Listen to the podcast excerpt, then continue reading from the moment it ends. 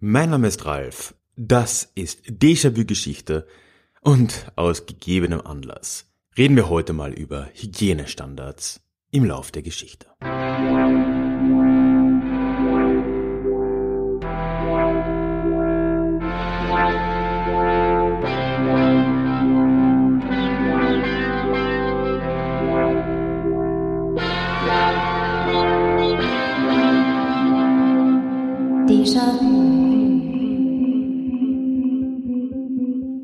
Ja, hallo und herzlich willkommen zurück zu dieser neuen Episode des Déjà-vu Geschichte Podcast. Direkt aus der Quarantäne in die Quarantäne, schätze ich mal. Ja, mein Name ist Ralf und wenn du das erste Mal dabei bist, hier auf diesem Podcast in Déjà-vu Geschichte erzähle ich alle zwei Wochen normalerweise aus der Vergangenheit, immer mit dem Blick auf das Hier und Jetzt und einer nötigen Portion Augenzwinkern. Das wollen wir auch heute tun, vor allem mit Fokus auf Ersteres. Du hast es im kurzen Einspieler ja schon gehört.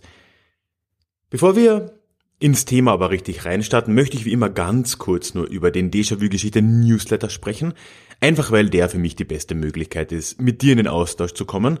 Du erhältst dort zwei bis dreimal im Monat eine E-Mail von mir mit Updates, mit Neuerungen, neuen Episoden, Blogartikeln und ähnliches. Aber ganz wichtig, du kannst dort auch auf jede E-Mail antworten und das funktioniert deutlich besser, glaub mir, als auf Facebook oder anderswo. Schau dir das gerne an, ein paar mehr Details erzähle ich am Schluss nochmal. Der Link ist aber in den Show Notes oder du gehst direkt auf deja-vue-geschichte.de. Ja, ich hab's jetzt schon mehrmals gesagt, heute ein passendes Thema zu der Lage, in der wir uns befinden. Aber ein Thema, das schon länger auf meiner Liste ist, weil schon vor viel zu langer Zeit hat mir Sascha einen Vorschlag geschickt für ein Thema, nämlich die Geschichte der Hygiene. Ich habe das jetzt lange auf meiner Liste gehabt, aber aktuell, wo gefühlt die ganze Welt lernt zum ersten Mal, wie man richtig Hände wäscht, da ist das natürlich etwas, was ganz gut reinpasst. Und genau das soll heute eben unser Thema sein.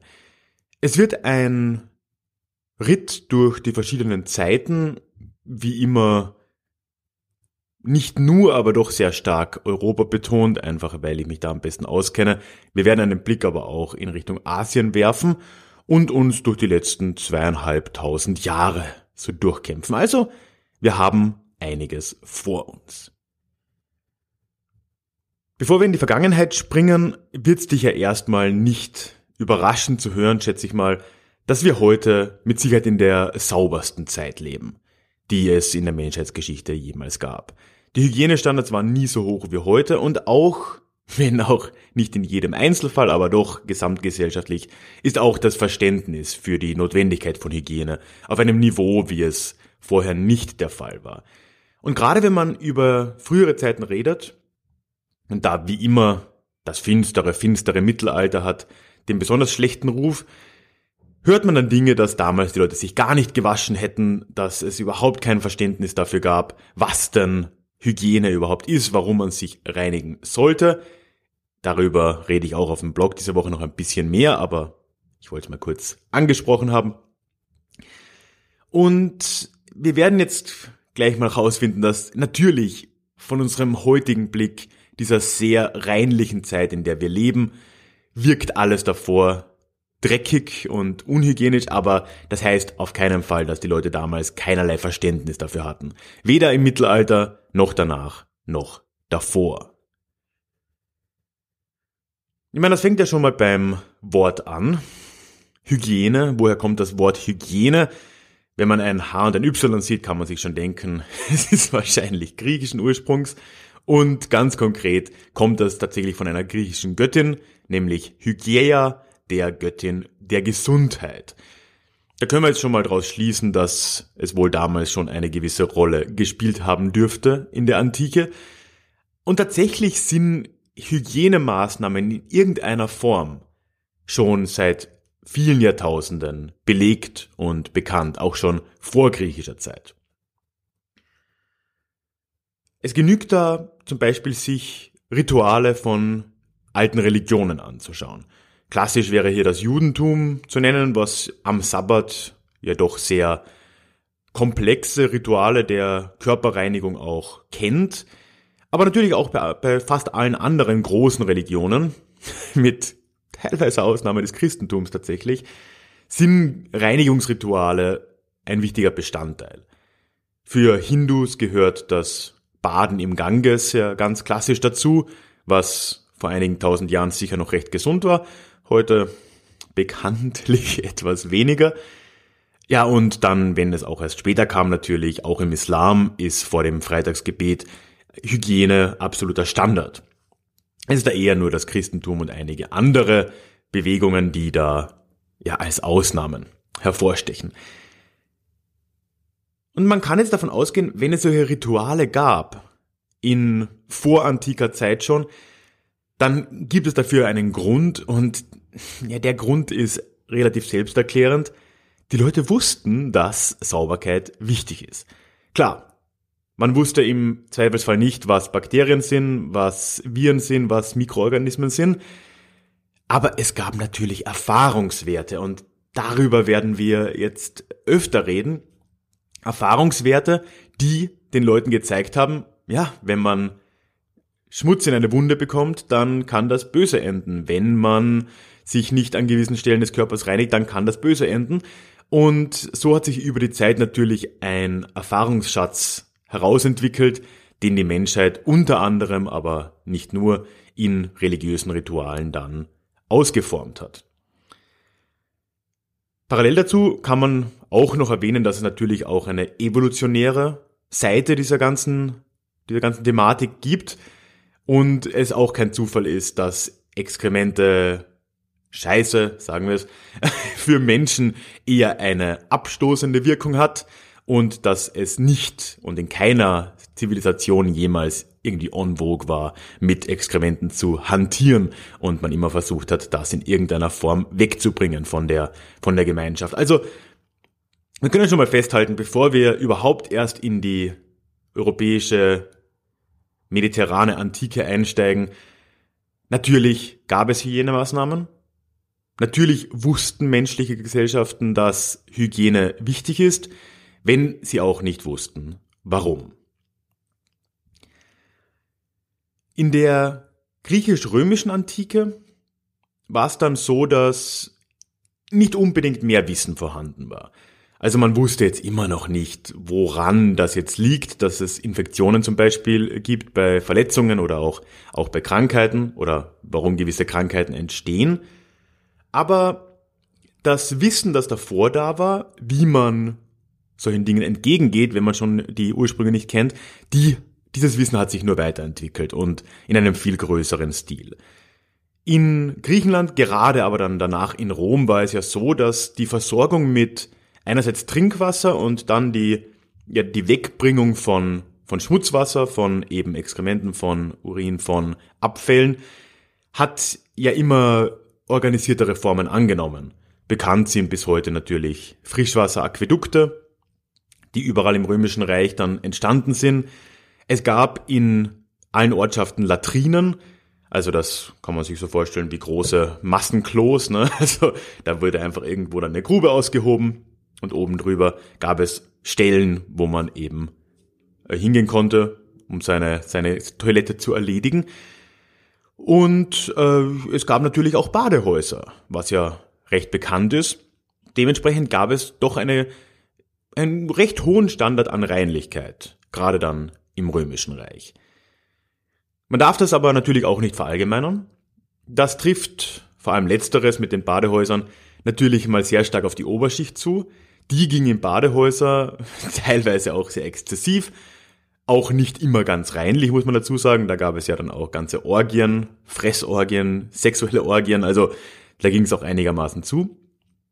Aber gut, immerhin, man hat gebadet.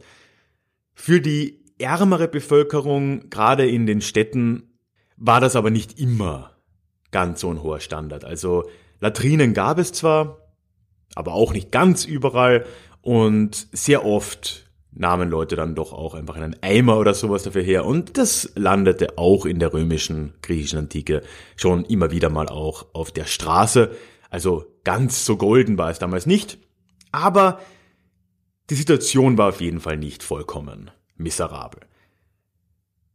Es war auch so, dass tatsächlich in Rom es schon zumindest Vermutungen auch gab, woran denn Infektionen und Krankheiten jetzt tatsächlich liegen könnten. Und das ist aus heutiger Sicht, wie oft, wenn man antike Philosophen liest, dann wirklich überraschend und faszinierend. Da hat nämlich ein gewisser Marcus Terentius Varro damals mal niedergeschrieben, dass er der Meinung ist, Kleintiere wären dafür verantwortlich. Aus heutiger Sicht können wir sagen, richtig, Bakterien und Viren sind zumeist dafür verantwortlich. Er konnte es natürlich nicht wissen, hatte aber zumindest eine Vermutung und war da der Wissenschaft um ja, Jahrtausende voraus. Aber gut. Das Wissen, damit konnte man damals ja trotzdem nichts anfangen, also praktisch hat das erstmal wenig geändert. Aber gut, über die Antike wird ja auch normalerweise wenig geredet, wenn man über Hygiene in der Vergangenheit spricht. Denn das große Thema, und ich habe es anfangs schon gesagt, ist natürlich auch hier immer und immer wieder das Mittelalter. Das Mittelalter ist ja generell, und ich habe darüber schon mal gesprochen, ich verlinke das auch in den Show Notes, es ist so eine Zeit, die als sehr finster gilt. Dieser Mythos vom finsteren, finsteren Mittelalter, wo der Glanz der Antike verloren gegangen ist und erst in der Renaissance hat die Menschheit dann wieder das Licht gefunden und ist zur Zivilisation, zur quasi römischen Zivilisation zurückgekehrt. Dieses Bild ist immer noch sehr stark verankert und natürlich ist daran deutlich weniger dran, als auf der Oberfläche vielleicht anzunehmen wäre. Wenn wir jetzt über Hygiene reden, muss man sagen, im Mittelalter blieb erstmal sehr vieles beim Gleichen. Die römische Infrastruktur war in vielen Fällen nach wie vor da. Zumindest im Früh- und auch hinein ins Hochmittelalter gab es teilweise noch funktionierende Aquädukte, es gab Latrinen, das heißt viele der Einrichtungen waren nach wie vor vorhanden und auch Badehäuser haben zumindest im Hochmittelalter ein Comeback gefeiert.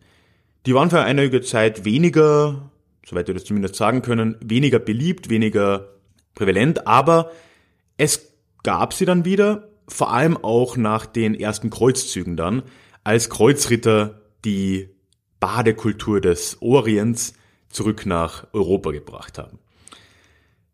An der Stelle mal ein kleiner Exkurs. Ich habe es auch anfangs schon gesagt, ein bisschen will ich auch über Asien reden. Generell bis in relativ ja, vor kurzer Zeit, sagen wir mal, war es so, dass die Zustände im Orient, im Nahen Osten, also was das Osmanische Reich war oder eben auch noch früher, deutlich besser als in Europa.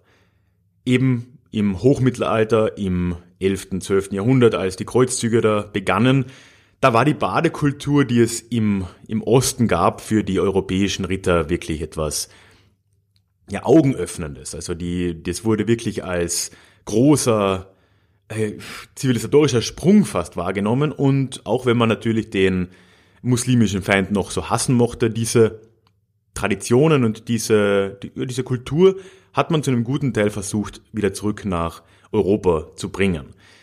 Und ich werde später noch ein bisschen mehr dazu erzählen, wie das später im Orient war. Aber damit können wir wirklich sagen, auch im Hochmittelalter noch, vieles von dem, was es in Rom gegeben hatte, war in Westeuropa, in Mitteleuropa nach wie vor da oder zumindest wieder da. Es war tatsächlich dann erst das ausgehende Mittelalter und da ganz besonders das 14. Jahrhundert mit der großen Pestepidemie, Pandemie von, dass ich jetzt keinen Blödsinn sage, 1347 würde ich behaupten, hat es begonnen. Also das war die große Pestwelle, wo ungefähr ein Drittel der Europäer auch dran gestorben ist. Mit der kam tatsächlich ein Wechsel hier in Gange. Die Leute bekamen Angst, ins Badehaus zu gehen.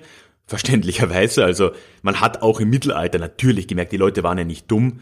Man hat gemerkt, dass diese Pest ansteckend ist, dass sie von Mensch zu Mensch offensichtlich übertragen wird oder auch von den Klamotten von, von anderen Menschen und so weiter.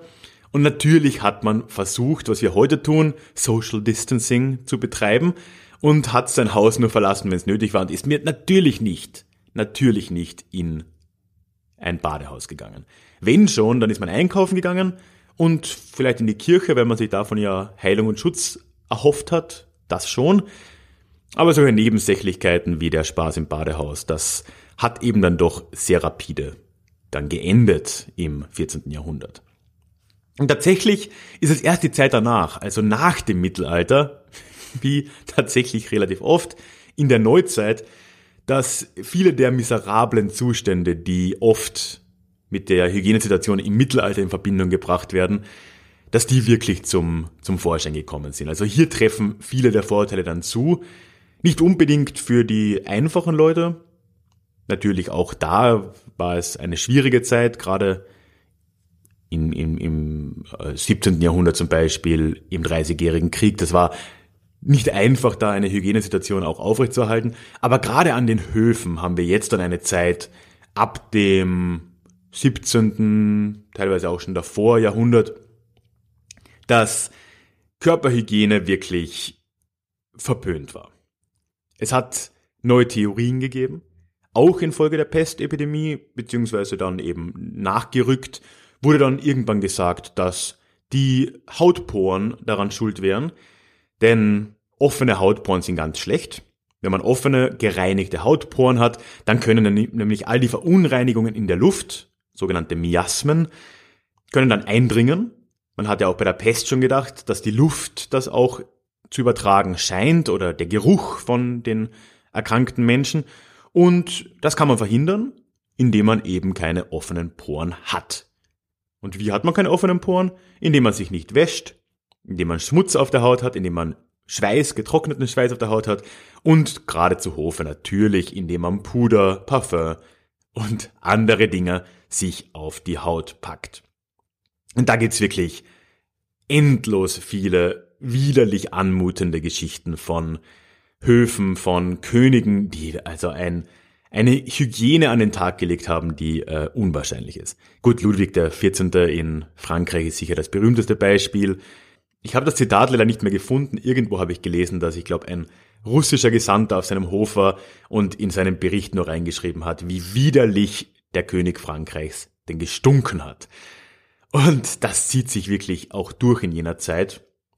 Leute haben sich normalerweise, wenn überhaupt, einmal im Monat oder so gewaschen. Es war sehr üblich, sich nur dort zu waschen, wo die Klamotten den Leib nicht bedecken. Das heißt, man hat sich ein bisschen die Hände gewaschen, das schon. Das war generell wichtig, auch im Mittelalter schon, wenn man mit den Händen gegessen hat, hat man schon gewusst. Aber so ganz Körper war verpönt.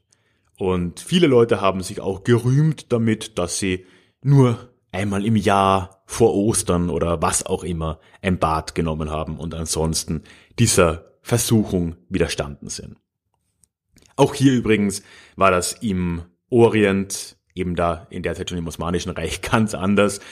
Und da gibt's auch so Geschichten von einer britischen, äh, der Frau eines britischen Gesandten, wenn ich das richtig im Kopf habe, die in Istanbul in ein Konzert oder ein Theater gegangen ist. Und dort hat dann ein, ein osmanischer Herr sie darauf angesprochen, wie furchtbar schmutzig doch ihre Hände wären. Und sie hat voll Stolz gesagt, Sie müssten mal meine Füße sehen. Ob das jetzt stimmt oder nicht, diese Anekdote, sei dahingestellt, aber auch da haben wir noch einen riesen, riesen Unterschied.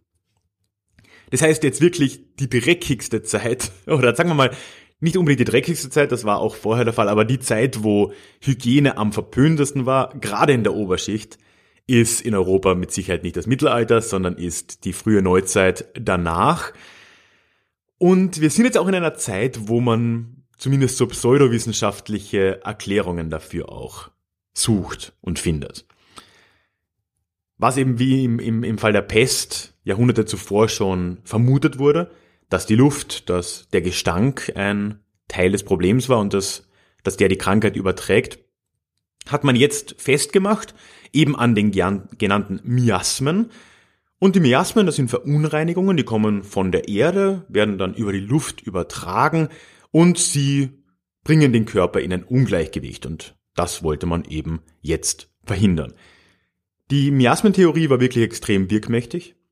Nicht nur in der Zeit, auch bis ins 19. Jahrhundert hinein hatte die ihre Anhänger. Und erst in der Zeit wurde das dann verdrängt vom neuen wissenschaftlichen Weltbild als eben Mikroben, in dem Zeitpunkt vor allem Bakterien dann erkannt wurden. Und auch heute noch spielen Miasmen eine Rolle. Ja, du hast mich richtig gehört. Es gibt immer noch Leute und Bewegungen, die die Miasmenlehre als wahr annehmen. Und das ist die Homöopathiebewegung. Auch da haben wir schon in, ja, in aller epischen Länge mit den Kollegen von Das Acht drüber gesprochen. Ich pack die Folge nochmal in die Show Notes. Und ja, leider die homöopathische Community ist auch heute noch in der Miasmenlehre und in vielen anderen Lehren des 18. Jahrhunderts festgehangen. Und auch jetzt im Kontext von Corona gibt es ja schon wieder die ersten Homöopathie-Zaubermittelchen, die angeblich da angepriesen werden. Es ist, ja, was soll man dazu sagen? Wirkt halt nicht über den Placebo-Effekt hinaus, ne? Jetzt habe ich schon gesagt, entschuldige den kleinen Exkurs, die Neuzeit war sicher keine Blütezeit, aber dann im 19. Jahrhundert verbessert sich die Lage. Und das hat natürlich jetzt wirklich ganz viel damit zu tun, dass einfach unser Wissen über Krankheiten, Krankheitserreger, Infektionen, all diese Dinge deutlich besser wurde in jener Zeit. Das begann so ab Mitte des 19. Jahrhunderts. Ignaz Semmelweis ist dir wahrscheinlich ein Begriff, ein Wiener oder eigentlich Budapester Arzt im, in den 1840ern, 50ern um den Dreh, der da erkannt hat, dass gerade bei Geburten sehr viele Komplikationen und Todesfälle auftraten, weil die Geburtshelfer nicht sich die Hände gewaschen haben davor. Relativ einfache Schlussfolgerung eigentlich. Ne? Er kam zum Schluss, dass da eben irgendwas übertragen wird, wenn er auch nicht genau wusste, was. Und konnte die Mortalität extrem senken. Ich glaube von 12% auf 2%, sowas in der Größenordnung. Nur dadurch, dass die Leute die Hände gewaschen haben mit einer, äh, ich glaube es war eine Chlorlösung das hat auch einiges an Diskussionen ausgelöst, weil viele das nicht wahrhaben wollten, weil was haben denn die Hände mit Miasmen zu tun? Aber natürlich sollte Ignaz Semmelweis Recht behalten. Kurz danach kam dann auch die erste wirkliche Erklärung und ja der Beweis für Bakterien in Form von Louis Pasteurs Experimenten. Der hat dann wirklich nachgewiesen, dass es diese Mikro Organismen eben gibt und dass die dafür verantwortlich sein können, dass sich Krankheiten ausbreiten. Zuerst hat er das in anderen Substanzen gesehen, also Milch ist ja bis heute bekannt, ne? wir pasteurisieren Milch ja nach wie vor, aber vor allem auch im Alkohol hat Pasteur die alkoholische Gärung nachgewiesen in Form von Hefebakterien versus der Essiggärung eben durch Essigbakterien, also da wurde langsam klar, woher der Wind weht. Und nein, der Wind trägt keine Miasmen. Und dann im Laufe des Jahrhunderts, in Form von Robert Koch zum Beispiel, der ja dann sehr praktisch auch mit diesem Wissen gearbeitet hat, ist unser Verständnis von Mikroben deutlich besser geworden, so dass wir heute eben nicht mehr über Miasmen reden, sondern wir wissen heute, Corona ist ein Virus, die Pest ist von einem Bakterium übertragen und so weiter und so fort. Die Politik hat diesen Entwicklungen natürlich dann auch ihre Aufmerksamkeit geschenkt im ausgehenden 19. Jahrhundert. Und es ist in der Zeit, dass Hygiene erstmals im großen Stil in staatliche Hand genommen wird. Also nicht nur Hygiene, auch Krankenfürsorge und andere verwandte Gebiete wurden aus dem geistlichen Bereich, also das war ja sehr stark Domäne der Kirchen vorher, genommen und vom Staat nun mehr oder weniger zentral gelenkt. In ganz Europa wurden Kanalisationen gebaut, erst recht primitive, aber dann immer ausgeklügeltere, die auch immer stärker vom Trinkwasser dann abgetrennt wurden, als man langsam erkannte, dass das nicht so eine wirklich gute Idee war. Und auch die Trinkwasserversorgung selbst natürlich wurde nun stärker in den Fokus gestellt, als natürlich klar wurde, dass das Wasser aus dem Fluss, in dem all die Exkremente äh, ja enden, vor, auch von den neu gebauten Kanal, äh, Kanalsystemen, dass das nicht unbedingt das beste Trinkwasser darstellt. Oft waren die staatlichen Versuche da auch relativ egoistisch getrieben, muss man aber dazu sagen. So ist zum Beispiel bestätigt, dass das Kanalsystem in London und die Trinkwasserversorgung in London im 19. Jahrhundert sehr stark auch davon geprägt war, dass man im Palace of Westminster, der direkt an der Themse liegt, eigentlich gar keine Sitzungen mehr abhalten konnte, beziehungsweise hat man da die ganzen Fenster zugehängt mit irgendwelchen Stoffen, um den Gestank der Themse draußen zu halten. Das heißt, das war auch ein sehr persönliches Problem für die Abgeordneten da und dementsprechend ist man das dann langsam angegangen. Und es ist jetzt wirklich erst der Zeitpunkt, ausgehend des 19. Jahrhundert, wo der Westen langsam den Anschluss findet an Standards, die es im Osmanischen Reich, in, im Persischen Reich und anderswo schon viel länger gegeben hat. Es gibt Berichte, dass zum Beispiel die Stadt Isfahan in, im heutigen Iran, war auch eine Zeit lang Hauptstadt, wenn ich das richtig im Kopf habe, schon lange vorher eine Wasserversorgung hatte und eine Art von Kanalisation.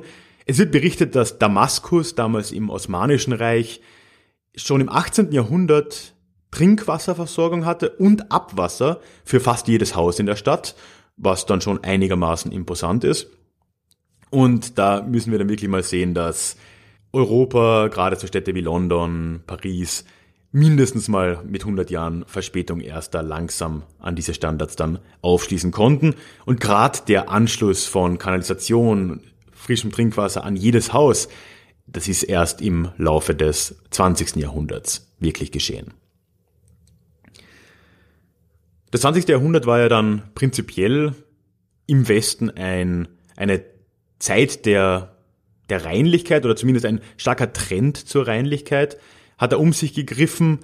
In den USA ganz besonders, wo ja auch heute noch Hygiene und Reinlichkeit und die Abwehr von Keimen eine viel größere Rolle spielt als bei uns in Europa gefühlt.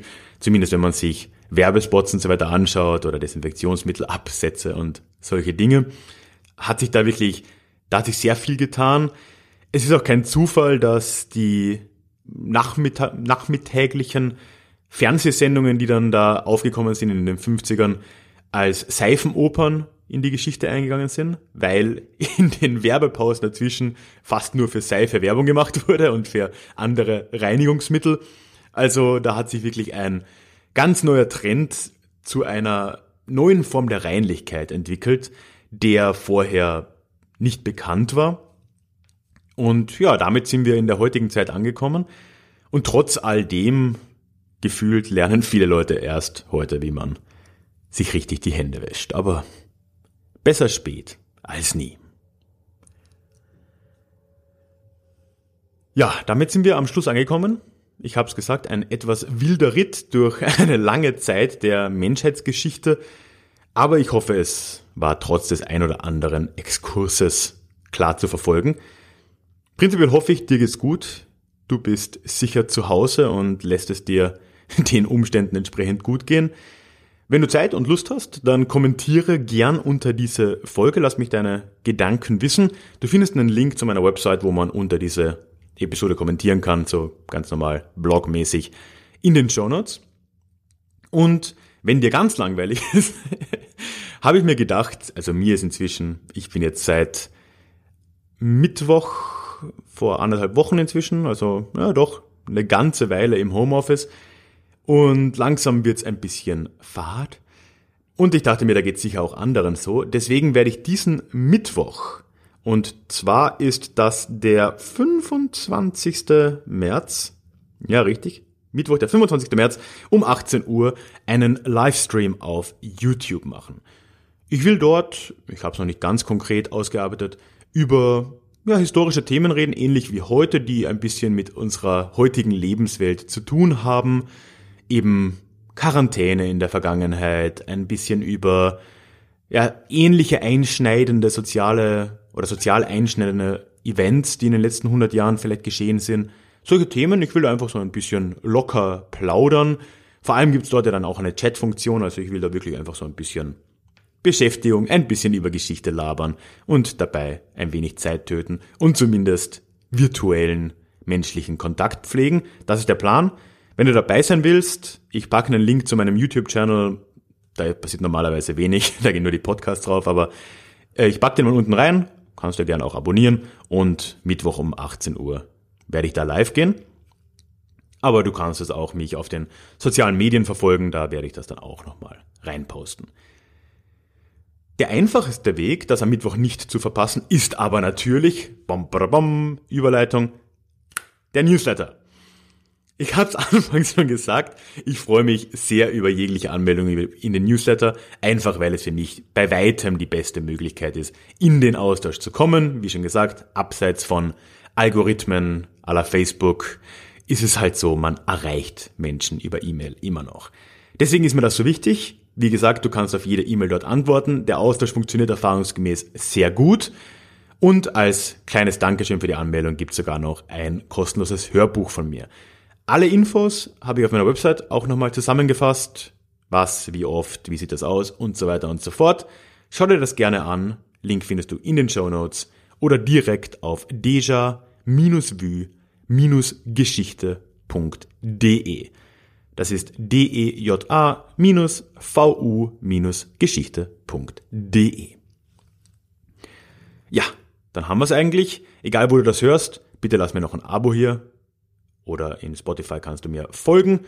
Und am Schluss möchte ich natürlich wieder all jenen tollen Menschen danken, die Déjà-vu-Geschichte auch finanziell unterstützen und das hier mit ermöglichen. Vielen, vielen Dank dafür. Es ist wirklich eine, ein riesen Push, es ist eine riesen Anerkennung. Ich freue mich über alles, was da reinkommt, jeden Tag. Es ist, es ist großartig. Und wenn du auch zu diesen tollen Menschen gehören möchtest, dann bam, gibt's einen Link auf meine Website, wo ich da alle Möglichkeiten mal zusammengetragen habe, ebenfalls in den Show Notes oder direkt da im Über mich Bereich auf der Homepage findest du das. Ich hoffe, wir sehen uns, hören uns im Livestream am Mittwoch. Ansonsten hören wir uns aber am Donnerstag. Da kommt die, die letzte Vorrunde des Déjà-vu Geschichte Quiz raus. Eigentlich ein recht gutes Timing im Nachhinein, dass das alles jetzt erscheint. ein bisschen mehr Content. Ja, und wenn wir uns nicht da hören, dann hoffe ich in zwei Wochen spätestens in unserem nächsten Déjà-vu. Tschüss. Hände.